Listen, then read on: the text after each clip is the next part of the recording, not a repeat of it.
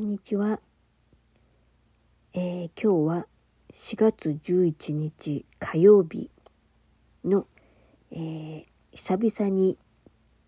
魂の休息所音声版開いてみました。えー、昨日はですね、実は私のうん十回目のお誕生日でして、本人はすっかり忘れていたというかあんまりさすがにこの年になるとあんまり誕生日ってそんなにね意識しないんですけど何せ周りの方が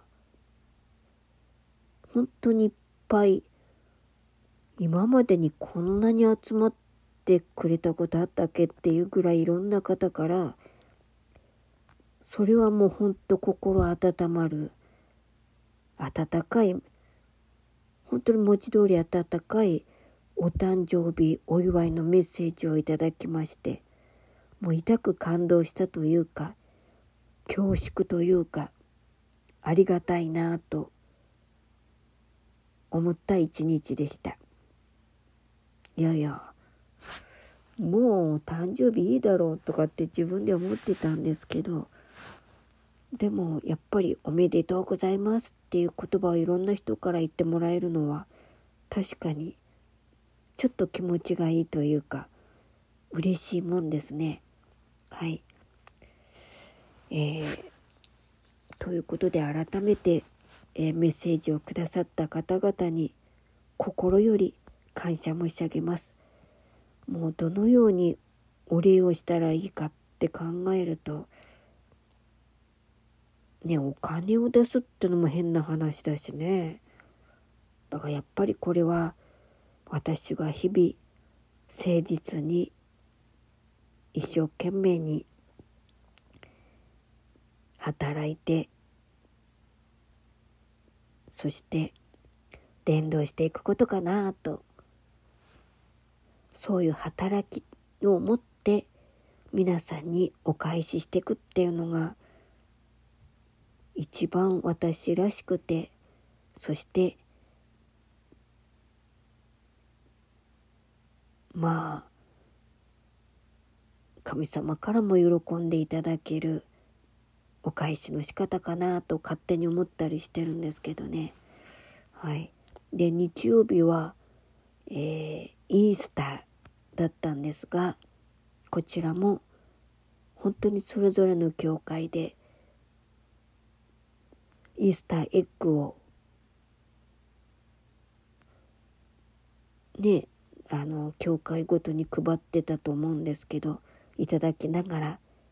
みんなで「おめでとうございます」と言い合ってちょっと、えー、喜ばしいそのいつもいつもながらの誠実ではあるんだけどでもちょっと嬉しい誠実を私は迎えたんですが皆さんはどのように過ごされたですかね？えー、ということで、えー、私のまあ地元というかですね実はいろいろトラブルがあって1ヶ月近く礼拝に参加できずオンラインで済ませてたんですがこの誠実のお祝いの時にやっと礼拝に参加できまして年度初めのイースターがまた私の、えー、礼拝参加の初日となりました。で生産式にも参加できたし教会からお祝いのクリスマあのお誕生日カードももらって何人かの方から「おめでとうございます」という笑顔のお言葉をいただいてまあちょっと気持ちがへこんでた私としては少しだけどそれで気持ちが少し上向きになったというかまあいろいろな意味で祝福された一日となりましたまだまだね解決しなきゃいけない問題はあるんですがでも神様は私を決して忘れてはいないっていうことを本当にこんな些細な小さな形を通しても示してくださってるのはとてもありがたいなと思います。えー、ちょっとおしゃべりが過ぎました。えー、早速本題に、えー、立ち返りたいと思います。え今日の、え与えられた御言葉がですねえっ、と第一テサロニケの一章の8節からです。でちょっとお読みします。えー、第一テサロニケ一章の8節はこういう御言葉です。すなわち主の言葉はあなた方から出てただマケドニアとアカヤとに響き渡っているばかりではなく至る所で神に対するあなた方の信仰のことが言い広められたのでこれについては何も述べる必要はないほどである。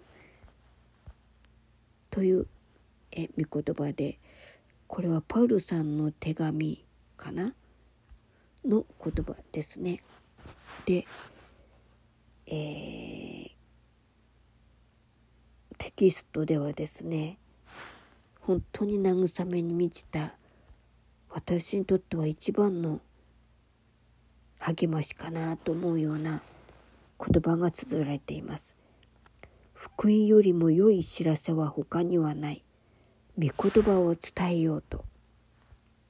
なんだか背中を押してくれてるような言葉ですね。で、そのタイトルも口コミで拡散する福音。まさに私がこうして生かされているのはもちろん神様からの一方的な憐れみ恵み慈しみであり私が役に立つから生かされてるということは決してないですね。それは自分の中を見てもよくわかります。私は本当に無力で人に誇れる自慢できるものが何にもなくてどちらかっていうとまあ平々凡々な人間と言いますかねそれプラスはプラス発達障害というあんまりありがたくない障害もいただいているので世間一般的にはまあなんというか人から嫌われたり分け追いられてしまったりなかなか理解されにくい。そういう親からも理解されず虐待されてたくらいですから本当に訳に追いやられる寂しさや悲しさ孤独感そしていじめとかこの世のあらゆる不幸をいっぺんに背負ってしまったような人生を歩まされてきて決して私にとってはベストな人生とはとても言い難いものではあったんですけどだけどその中で唯一私にとって最高の恵みは神様と出会ったことですね。神様がいろんな形で私に語りかけてくださっててどれほど深く私を愛してくださっているかをさまざまな形で示してくださっていた。そして本当につらくてつらくて神様に「助けて」と叫んだ時に神様は臆することなことなく助けてくださった。そうやって生きてきた私は自然の流れで神様からいただいた恵みを伝えたいというそういう思いが心の中にあふれてくるようになりました。だけど進学校へ行くほどのお金はないし現実的にもとてもそれは厳しいものでした。そしてとにかく食べていかなきゃいけないから仕事も一生懸命やらなきゃいけないし。だけど何か自分と同じように生きづらさを抱えてる人たちのために何かやりたい役に立ちたいと思って当事社会を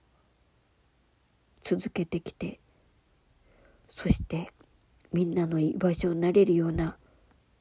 そんな空間を作りたくてカフェもかなり無理して開いて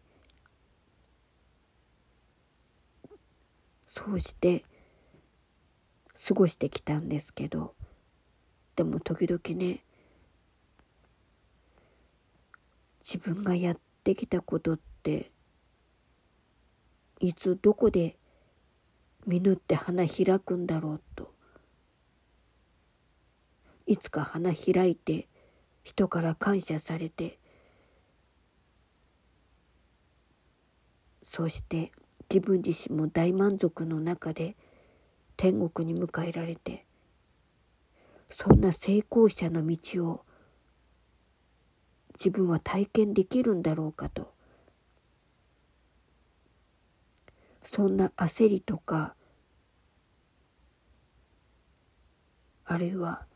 成功者を見て羨ましがったりとか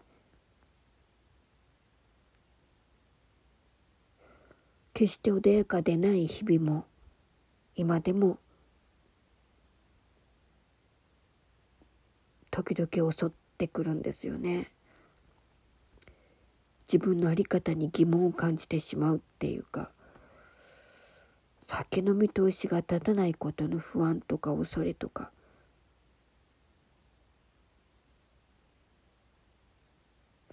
やっぱり承認欲求が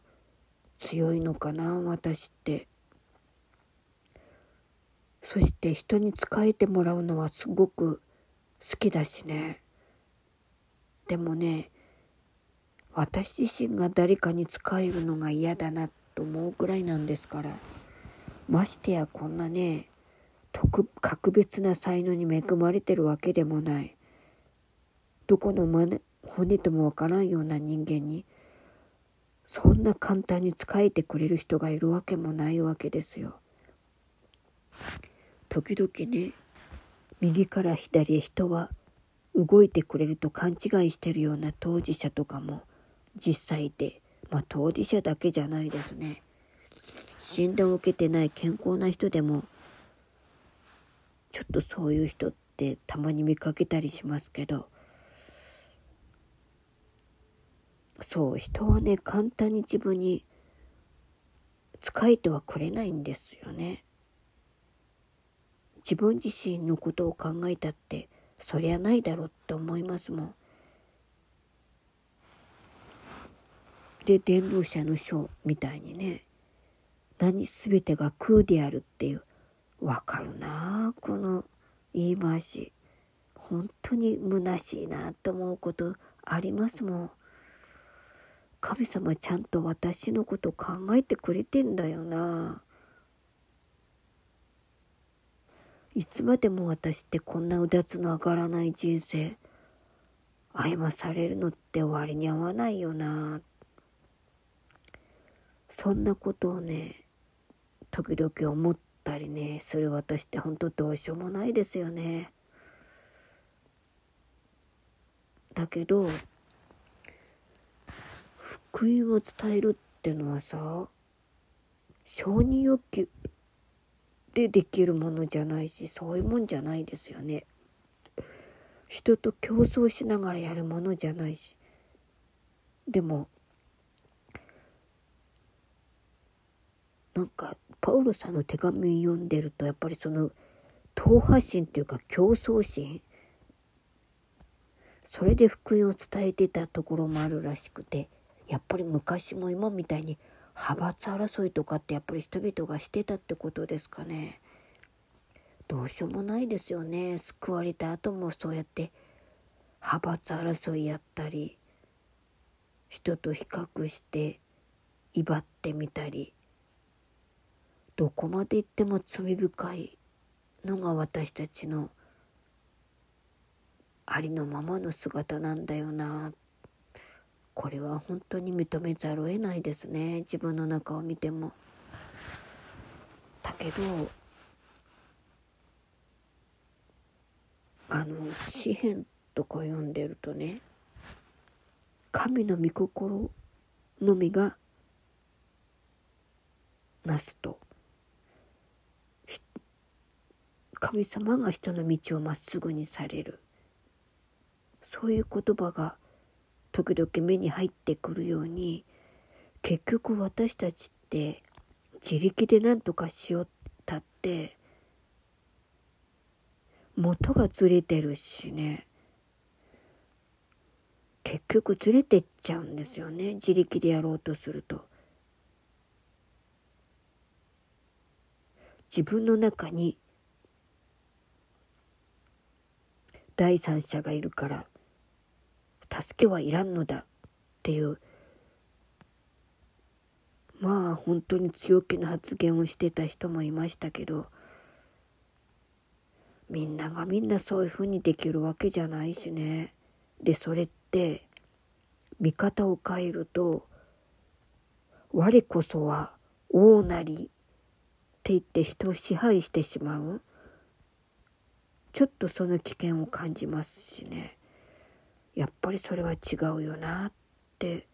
思ったりはするんです。まあそれはそれでそれとしてそういう生き方もあるってことは認めるけど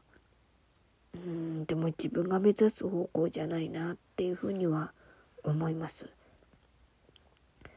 で人に認めてもらいたいから福音を伝えるっていうのも違うよなってそれは福音ではなくてただ単に自己主張自分の言い分を伝えてるだけで福音とは違いますもんね。福音っていうのは神様の御心慈しみを伝えることだから人と争ってやることではない。妬んだり羨ましがったりする必要もない。一体私は何を求めてるんだろうっていう。本当にね根本をもうもうちょっと自分と向き合わなきゃいかんなっていうことを最近本当思うようになりました。そういうふうに考えていくと自分の中には何にもいいものがないなと。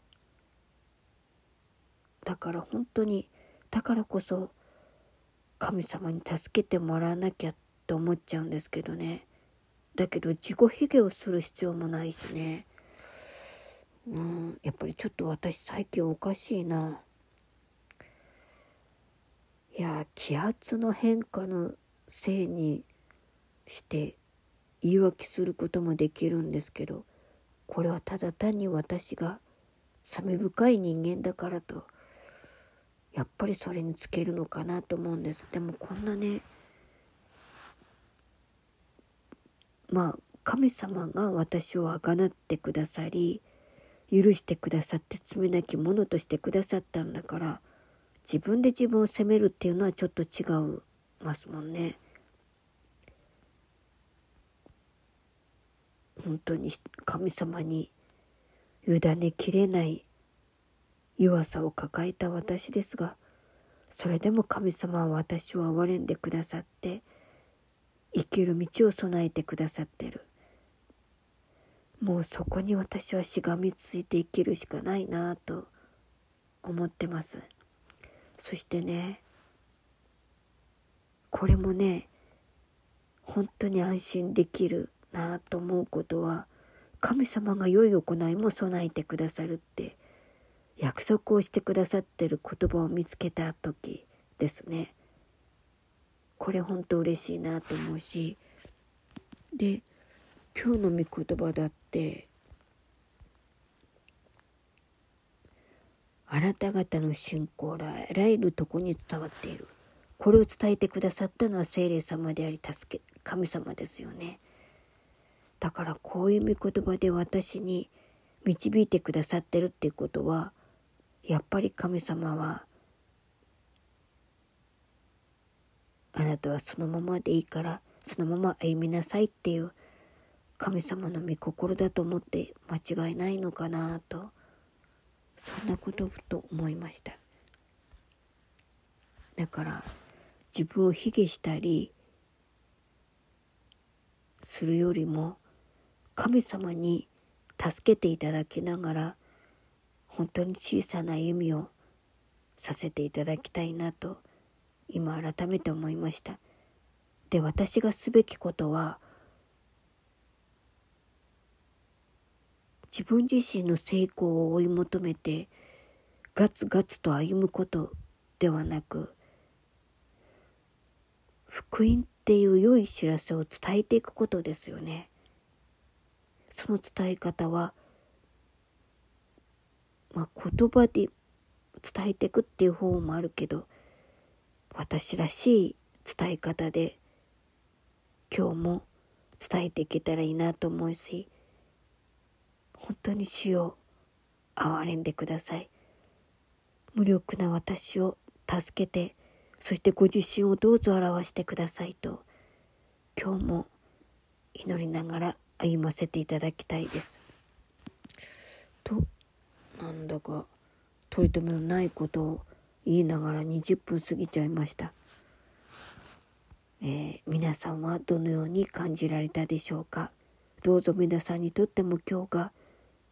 祝福に満ちた一歩を踏み出せるそんな記念日となりますようにお祈りいたします。主なるイエス様のお名前によって祈ります。そして主の祈りをここで捧げたいと思います。天に増します。我らの父よ、願わくは皆をあがめさせたまえ、御国を来たらせたまえ、御心の天になるごとく、地にもなさせたまえ。我らの日曜の糧を今日も与えたまえ。我らに罪を犯す者を我らが許すごとく、我らの罪をも許したまえ、我らを試みに合わせず、悪より救い出したまえ、国と力と栄えとは、限りなく汝のものなればなり。アーメン。